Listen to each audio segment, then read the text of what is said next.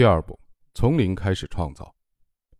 当你明确了自己的人生愿景以后，就可以开始进行创造。如何进行创造呢？不要从以前想过、做过，甚至别人做过的事情开始，你要重新开始思考，从零开始思考。二零一八年的四月底辞职以后，我参加了一个培训课。上课的第一天，老师让我们每个人选一张符合自己心境的图片卡，并说明选择这张卡片的原因。有的同学选择了乐团指挥的卡片，有的同学选择了几个手叠在一起的卡片，也有的同学选择了图书馆的卡片。我则选择了这样一张卡片，画面上的人纵身一跃，从耸立的峭壁上要跳到深海之中。为何选这张？因为对那时的我来说，深海代表的不是危险，也不是令人恐惧的未来，它代表的是自由、无限的可能，以及自己可以创造的灿新的世界。也许你不会相信，在选择这张卡片之前，从峭壁上跳入大海的场景就在我的梦中和想象里出现过很多次。这个场景仿佛是一种召唤，对我最终做出的选择起到了非常重要的作用。记得在我准备辞职时，周围的很多人一边佩服我的勇气，一边语重心长地跟我说：“你就这么辞职了？如果几年以后又想回到职场怎么办？”这样做，你的职业生涯不但有了一张很长的断层期，你需要做出充分的解释。那时你年纪也比现在大了很多，你所熟悉的工作也一定有了很多变化，你适应起来会非常困难的。到那时，你该怎么办呢？说实话，这个问题若是没有好好的想过，我也不敢裸辞。回想十一年前，我刚刚硕士毕业的时候，我不仅没有积蓄，没有工作经验，没有人脉，在上海也没有住所。通过努力，在过去的十一年的时间里，我拥有了现在的一切。辞职两年以后，如果没能实现自己的理想，我还得重回职场，那也比十一年前的境况要好很多。因为现在的我不仅有积蓄、有工作经验、有创业经验、有人脉、有住所、有爱的人，还有这些年积淀的一切。十一年前我一无所有时都不怕，为什么现在却要怕？大不了就像十一年前那样，从头来再来。再用十一年的时间去好好工作，重新来过，为何要怕呢？这就是从零开始思考、创造的思维，我们可称之为零基思维。它是拿掉既有的框架，让思维回到原点，从头开始思考的思维方式。这种思维方式能最大限度地让我们进行创造。这个概念其实最早来自财务领域，财务领域有个概念叫零基预算。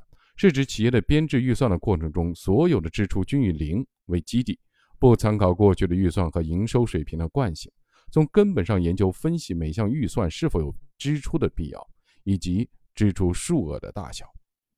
一般来说，企业每年编制预算的时候，都应该把去年的预算表打开，在上面修修补补，做些调整。然而，零基预算打破了所有固有的预算编制的模式，它不再参考过去的预算和营收水平。而是从根本上重新的考虑需要支付的每一笔费用。那么，为何会出现这样一种预算的制定方法呢？原因很简单，如果一直都参考往年的预算进行编制，企业的思维方式和行为模式会自然而然的如法炮制。但是如果能从零开始，企业就必须重新思考到底需要什么，不需要什么，以及为什么需要，为什么不需要。同样，零级思维也是如此。它让我们像在一张白纸上开始画画那样去面对眼前的问题和困局。在一张白纸上画画意味着什么？意味着你可以画自己想要的任何东西，而不是现在既有的框架内绘画，按照老师的要求绘画，或者只做简单的填色的游戏。所以说，零基思维代表的是从今往后你拥有更多的可能性以及创造的机会。没有这样的思维方式，裸辞前的我会怎么想呢？我会想，奋斗了这么多年，我才混到今天这样。现在是我这些年收入水平最高的时候。一旦辞职，我不但没有了收入，就连四金都得自己去上缴。折腾上一两年，如果没能成功，我还得灰溜溜的回到职场，继续过朝九晚五的生活。这样，我损失的不仅是这两年的收入，还有这两年的时间，甚至包括这两年我投入的资金。何必呢？还不如在职场中好好的工作呢。想到这里，相信你已经看出这两种思维方式的巨大的差异。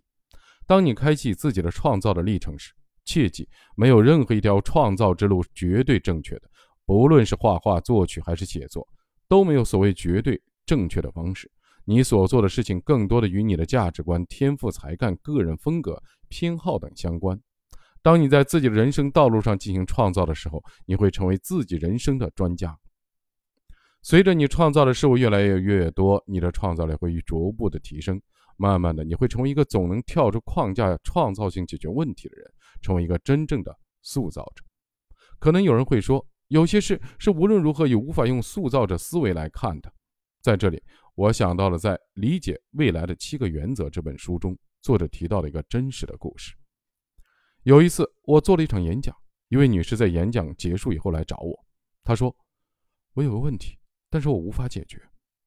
他最近被诊断为癌症的晚期。”肿瘤发展的很快，他只剩下半年左右的寿命了。我简直就像生活在人间地狱。他说：“我不想死，可我知道我就要死了，这个念头挥之不去。我到底该怎么办啊？”对于这样的诊断结果，我很抱歉。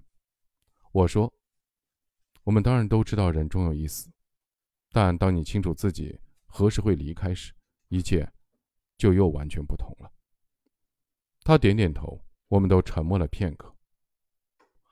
我可以提一个建议吗？我问，他点点头。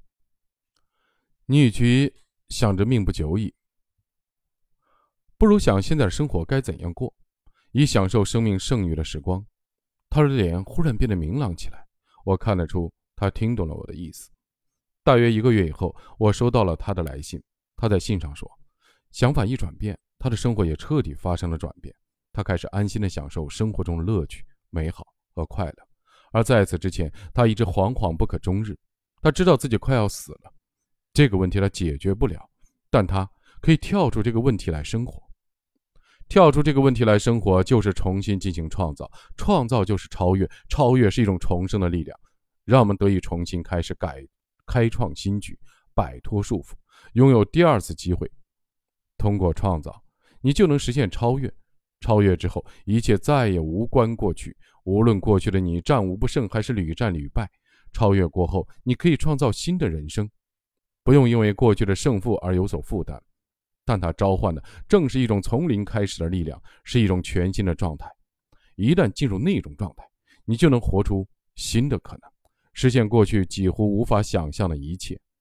可见，跳出框架，重新的开始创造，成为自己人生的塑造者，这就是终极版的升维思考。最后，我想用肖伯纳的一句话与你共勉：人们总是抱怨他们成为现在的自己是因为所处的困境，但我不相信这是因为环境。改变世界的是这样的一群人，他们寻找梦想中的乐园，当他们找不到时，他们就会亲手创造。